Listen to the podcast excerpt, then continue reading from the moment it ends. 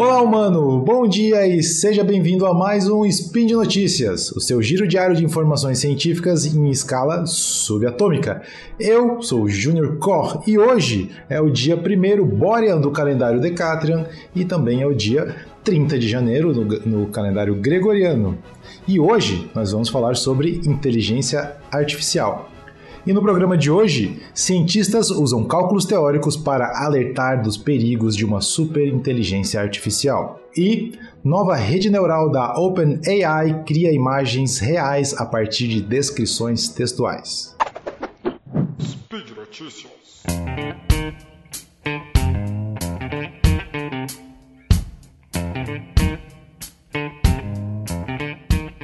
Ouvimos falar o tempo todo em inteligência artificial hoje em dia, sejam em carros autônomos, jogos de computador, jogos de xadrez, Go e por aí vai. Mas será que estamos pensando naqueles casos de ficção científica em que uma inteligência artificial tipo a Skynet provoca um apocalipse?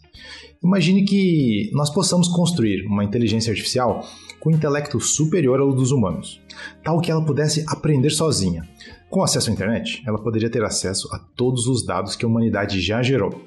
Então, poderia substituir todos os programas de computador existentes e poderia também controlar todas as máquinas ao redor do mundo. E isso seria bom ou ruim? Teríamos uma utopia ou uma distopia? Bom, há pessoas pensando seriamente nisso. Cientistas da computação e filósofos têm se perguntado se seríamos capazes de sequer controlar uma superinteligência artificial a fim de garantir que ela não fosse uma ameaça à humanidade. Cientistas do Instituto Max Planck para o Desenvolvimento Humano estão usando cálculos teóricos para tentar entender melhor esse problema. Eles exploram duas ideias diferentes para controlar uma superinteligência artificial.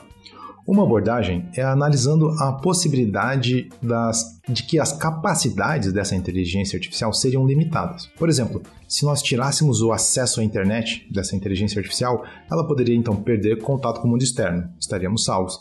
Mas ao mesmo tempo, isso tornaria ela também muito menos poderosa e muito menos acessível às pessoas. Uma outra opção seria, desde o início, desde a sua criação, é, que ela teria como motivação buscar os objetivos que seriam de maior interesse da humanidade, como, por exemplo, ajudar a encontrar vacinas. Esses pesquisadores criaram um algoritmo teórico de contenção que pudesse garantir que a superinteligência artificial não fosse capaz de fazer mal a humanos em hipótese alguma. A estratégia foi de simular primeiro o comportamento da inteligência artificial e então impedi-lo caso ele fosse considerado perigoso. Porém, nem tudo são flores. Com uma análise cuidadosa, eles mostraram que, com os paradigmas de computação existentes hoje, esse algoritmo não pode ser construído. Basicamente, eles perceberam que o algoritmo que controlaria a inteligência artificial poderia parar a si próprio e não seria possível saber se ele ainda estaria analisando a ameaça ou se teria é, impedido a inteligência artificial. Baseado nos, nos, seus cálculos, eles perceberam que não há um algoritmo capaz de determinar se uma inteligência artificial oferece risco ao mundo. E mais, eles demonstraram que nós podemos nem perceber quando uma superinteligência artificial aparecer. Pois decidir se uma máquina tem inteligência ou intelecto superior ao dos humanos é equivalente ao problema de contenção. Então, se ela aparecer um dia, talvez percebamos tarde demais. E, na segunda notícia, novamente ela, a OpenAI. Eu já falei dela aqui algumas vezes, você já ouviu mais o pessoal do Spin falar bastante nessa empresa. A OpenAI apresentou recentemente uma nova rede neural chamada de DALL-E. É uma mistura de Dali, de Salvador Dali, com o robozinho Wall-E. O DALL-E é capaz de criar imagens usando descrições textuais. Bom, isso não é nenhuma novidade exatamente. Há diversos trabalhos com esse tipo de aplicação. A novidade é que o DALL-E é uma versão do GPT-3 que foi treinado para gerar imagens. O GPT-3 é, outro é um outro modelo deles que ficou famoso recentemente e gerou polêmica por ser capaz de responder perguntas, interpretar texto e gerar textos que parecem reais. E ele faz muito, muitas outras coisas. Uh, muitas notícias chegaram a dizer que estaríamos perto de uma verdadeira inteligência artificial geral, mas não é nada disso, isso é bobagem. O GPT-3 é um modelo realmente incrível, mas está muito longe de ser uma inteligência artificial geral. Bom, voltando ao DAL-E, a OpenAI explica que esse novo modelo é capaz de gerar imagens plausíveis, recebendo uma variedade de sentenças que exploram a estrutura da linguagem. Aqui no post tem o link uh, da página da própria OpenAI. Lá você vai encontrar exemplos de frases que foram usadas e vai poder ver uh, as imagens uh, geradas. Você vai ter algumas muito legais. Uma das minhas favoritas é eles pedem para gerar uma poltrona no formato de abacate. E são várias poltroninhas muito simpáticas. E outra muito legal é a instrução de que é, a imagem que deve ser criada é que tenha um gato em cima e embaixo um rabisco é, do, do gato que está em cima. Ou seja, é o mesmo gato, uma na versão, a imagem real e na outra na versão rabisco. Chega a ser bem incrível.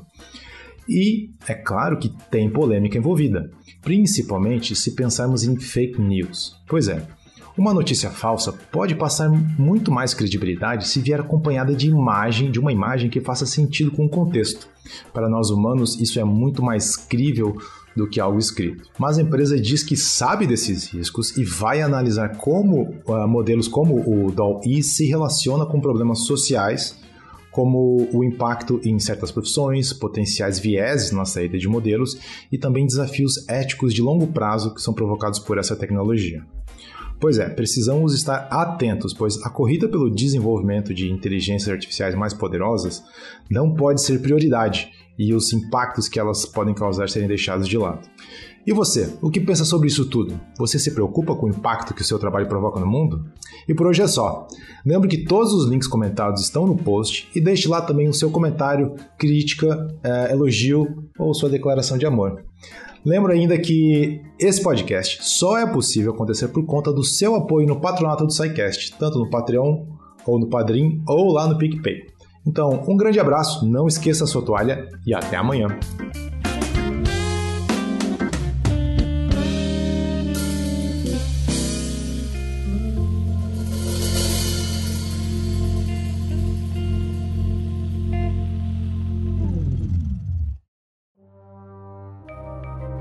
Este programa foi produzido por Mentes Deviantes. deviante.com.br